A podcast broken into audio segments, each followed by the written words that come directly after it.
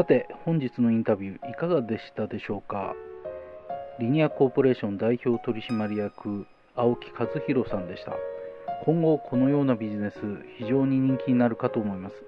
えそして人気になった時参入が次々と入ってきた時にこのエンディングプランナーというビジネスがメジャーになっていくと思います。というのもですね周りの認知が広がった時に昔からこういう仕組みを作っているというところは非常に強いんですね。で、えー、特にコミュニティを作られてます。テラネットサンガというコミュニティですね。でここにたくさんの人が集まってるわけですから口コミが広がりやすい環境がもう作られています。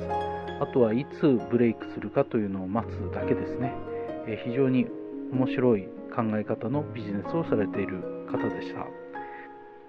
ぜひ皆様もコミュニティを作るというところを参考にされるといいと思います。送客営業インタビュー。今日のインタビューはこれでおしまいですが起業家の挑戦はまだまだ続きます。送客営業研究所インタビュー木村直義でした。あなたに良いことがたくさん起きますように。